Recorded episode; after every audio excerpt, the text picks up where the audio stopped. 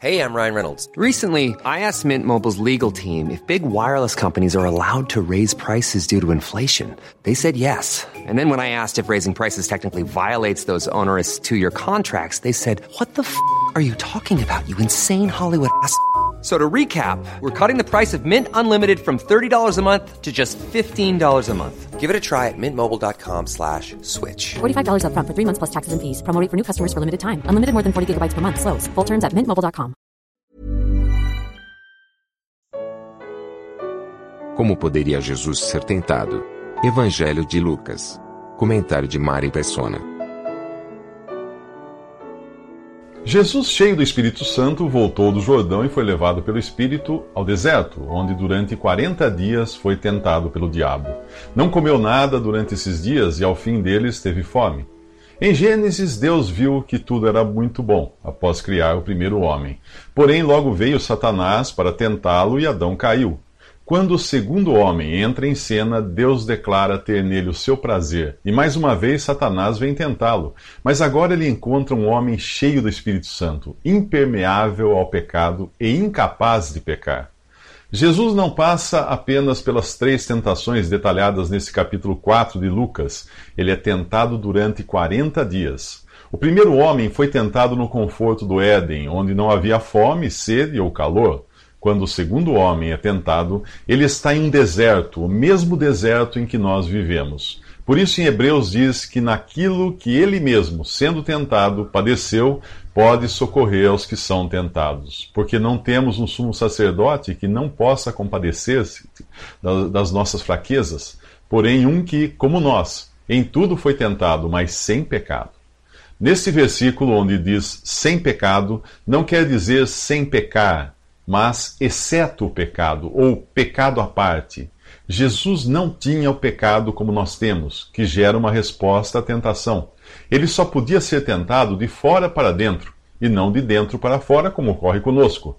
Tiago explica que cada um é tentado pela própria cobiça, sendo por esta arrastado e seduzido.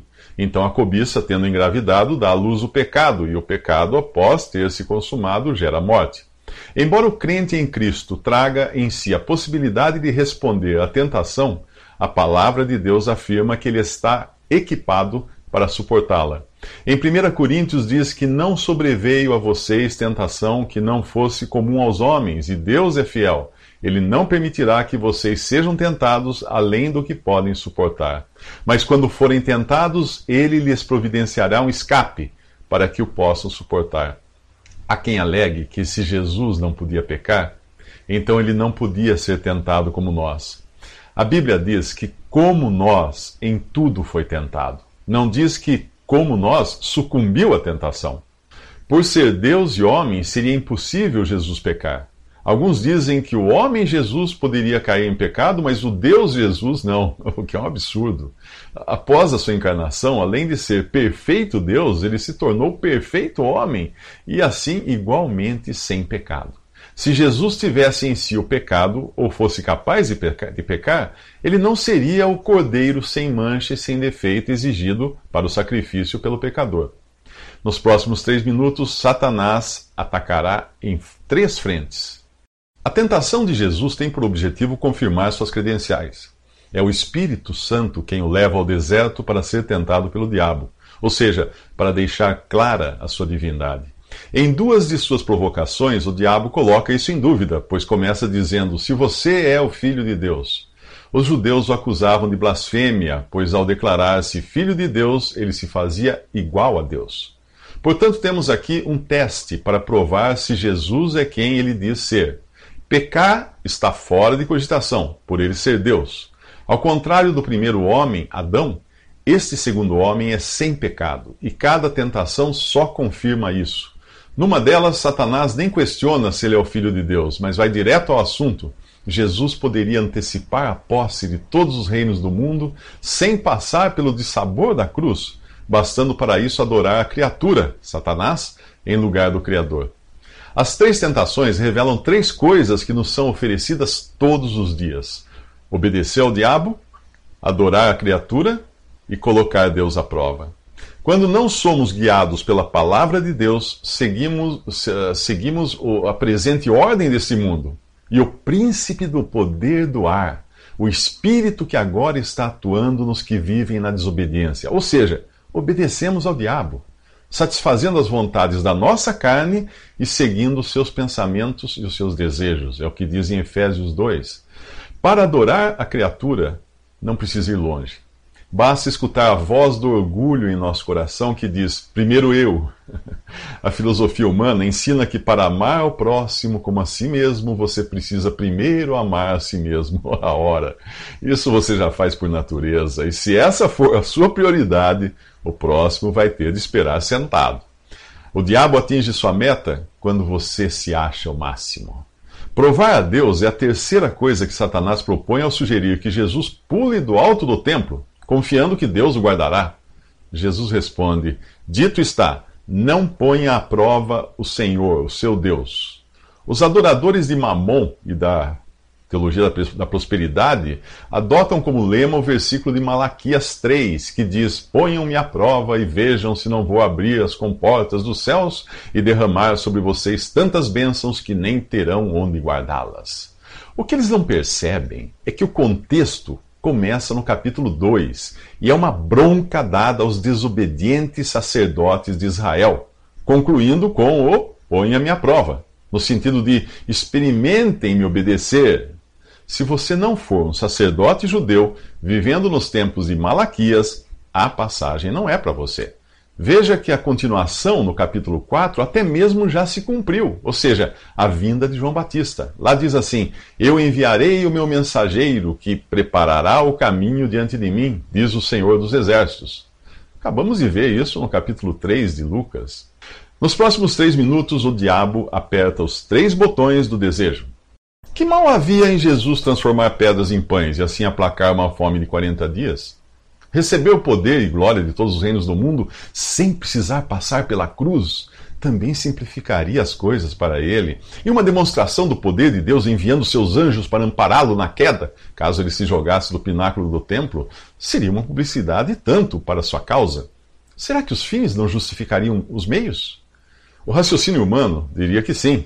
Mas qualquer pessoa que realmente conheça a Deus e Sua palavra imediatamente rejeitaria tal ideia. Jesus, Jesus jamais iria fazer algo em obediência ao diabo, ainda que fosse para aplacar a fome. Também não iria evitar a cruz, se isso dependesse de adorar Satanás. No momento certo, todos os reinos do mundo seriam de Jesus, e ele não precisava de publicidade dessa sugerida por, pelo diabo, principalmente se isso envolvia tentar a Deus. Existem ainda três outros aspectos na tentação de Jesus no deserto. São como três botões que, quando acionados, tentam obter uma, uma resposta, uma reação do corpo, da alma e do espírito. Ao apelar para a fome, Satanás tenta despertar em Jesus um desejo ardente para a satisfação do corpo, algo impossível no Filho de Deus. Ao expor numa vitrine o poder e glória de todos os reinos do mundo, o diabo quer despertar em Jesus uma inexistente cobiça dos olhos. E ao sugerir que ele salte do templo para ser amparado por anjos e obter publicidade e prestígio, o diabo apela para a soberba da vida, algo que jamais seria encontrado em Jesus, Deus e homem. Porém, nós, que não somos o Filho de Deus, mas, mas somos seres humanos comuns, temos esses três botões em nós prontos para responderem quando acionados. Eles vieram no pacote da natureza pecaminosa que nós herdamos de Adão. Na tentação no jardim do Éden, a mulher viu que a árvore parecia saudável ao paladar, era atraente aos olhos e, além disso, desejável para dela se obter discernimento. O apóstolo João, em sua primeira epístola, chama isso de concupiscência ou cobiça da carne, concupiscência dos olhos e soberba da vida. Por causa do pecado, nosso corpo, alma e espírito ficaram vulneráveis às tentações que prometem satisfação física, glória mundana e reconhecimento público. Ser tentado não é pecar. Jesus foi tentado e sabe se compadecer dos que são tentados. Porém, cair em tentação, isso sim é pecado, e nós estamos sujeitos às quedas. Felizmente, Deus é fiel e não permite que os que pertencem a Ele sejam tentados além do que podem suportar. Mas quando são tentados, Deus lhes dá, Deus lhes dá um meio de escapar da tentação. Isso você obtém também de três maneiras: dependência de Deus, devoção a Deus e confiança em Deus. Mas isto é apenas para quem já não é mais pobre, cativo e cego. Se você continua assim, pobre, cativo e cego, o remédio está nos próximos três minutos. Agora nós vemos Jesus na sinagoga em Nazaré. As sinagogas não eram templos, pois só havia um templo autorizado por Deus, o de Jerusalém. Sinagogas eram lugares onde os judeus se encontravam para ler as Escrituras e fazer orações. Elas tinham também o caráter de escolas para aprendizado da, das Escrituras. Jesus recebe o rolo do, do, livro de Isaías, do profeta Isaías, para ler, e o abre no que hoje conhecemos como capítulo 61. E ali ele lê o seguinte: O Espírito do Senhor estava sobre mim, porque ele me ungiu para pregar boa, boas novas aos pobres. Ele me enviou para proclamar liberdade aos presos e recuperação da vista aos cegos, para libertar os oprimidos e proclamar o ano da graça do Senhor. Então ele fechou o livro devolveu ao assistente e assentou-se. Na sinagoga, todos tinham os olhos fitos nele. Ele começou a dizer-lhes: Hoje se cumpriu a escritura que vocês acabaram de ouvir. Tão importante quanto o que Jesus leu de Isaías é o que ele não leu. Pois após a frase proclamar o ano da graça do Senhor, vem a seguinte frase: e o dia da vingança do nosso Deus. O mesmo Jesus que um dia virá como juiz para derramar sua ira sobre os que se opõem a ele, veio antes como Salvador. Ele anuncia o período da graça, não da ira de Deus. Mas existem condições para ser beneficiado por essa graça. As boas novas são pregadas aos pobres, a liberdade é proclamada aos cativos e a cura anunciada aos cegos. Para ser salvo, você deve se reconhecer pobre, preso e cego. A salvação é oferecida por graça somente. Portanto, se você acredita ter algo para pagar por ela, é porque se acha rico. O preço pago pela redenção do pecador foi o sangue do próprio Filho de Deus. Como você acha que possui algo que poderia se equiparar ao valor do sangue de Cristo. Ricos confiam no que têm, pobres dependem do que não têm e precisam receber. É assim que se recebe a salvação, sendo pobre. Além disso, Jesus veio oferecer a libertação aos cativos. Em Hebreus, capítulo 2, diz que Jesus se fez homem para que por sua morte derrotasse aquele que tem o poder da morte, isto é, o diabo, e libertasse aqueles que durante toda a vida estiveram escravizados pelo medo da morte. Se você não se considera preso e escravo da morte e do diabo, não dará valor à libertação que Jesus oferece. Passarinho que nasce em gaiola não se considera preso, do mesmo modo como o pior cego é aquele que não quer ver. E é a cura para essa cegueira espiritual que Jesus anuncia. Porém, de que adianta isso se você acha que pode ver? O apóstolo Pedro diz que os salvos por Cristo são geração eleita, sacerdócio real, nação santa, povo exclusivo de Deus para anunciar as grandezas daquele que os chamou das trevas para sua maravilhosa luz. É preciso reconhecer-se em trevas para desejar a luz de Cristo. Se você se considera pobre, cativo e cego, peça agora mesmo para Jesus lhe salvar. Nos próximos três minutos, Jesus bate a porta.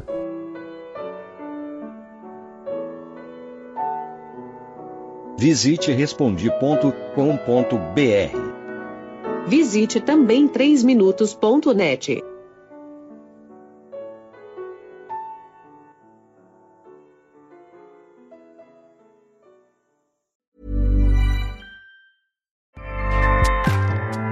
ACAST powers the world's best podcasts. Here's a show that we recommend.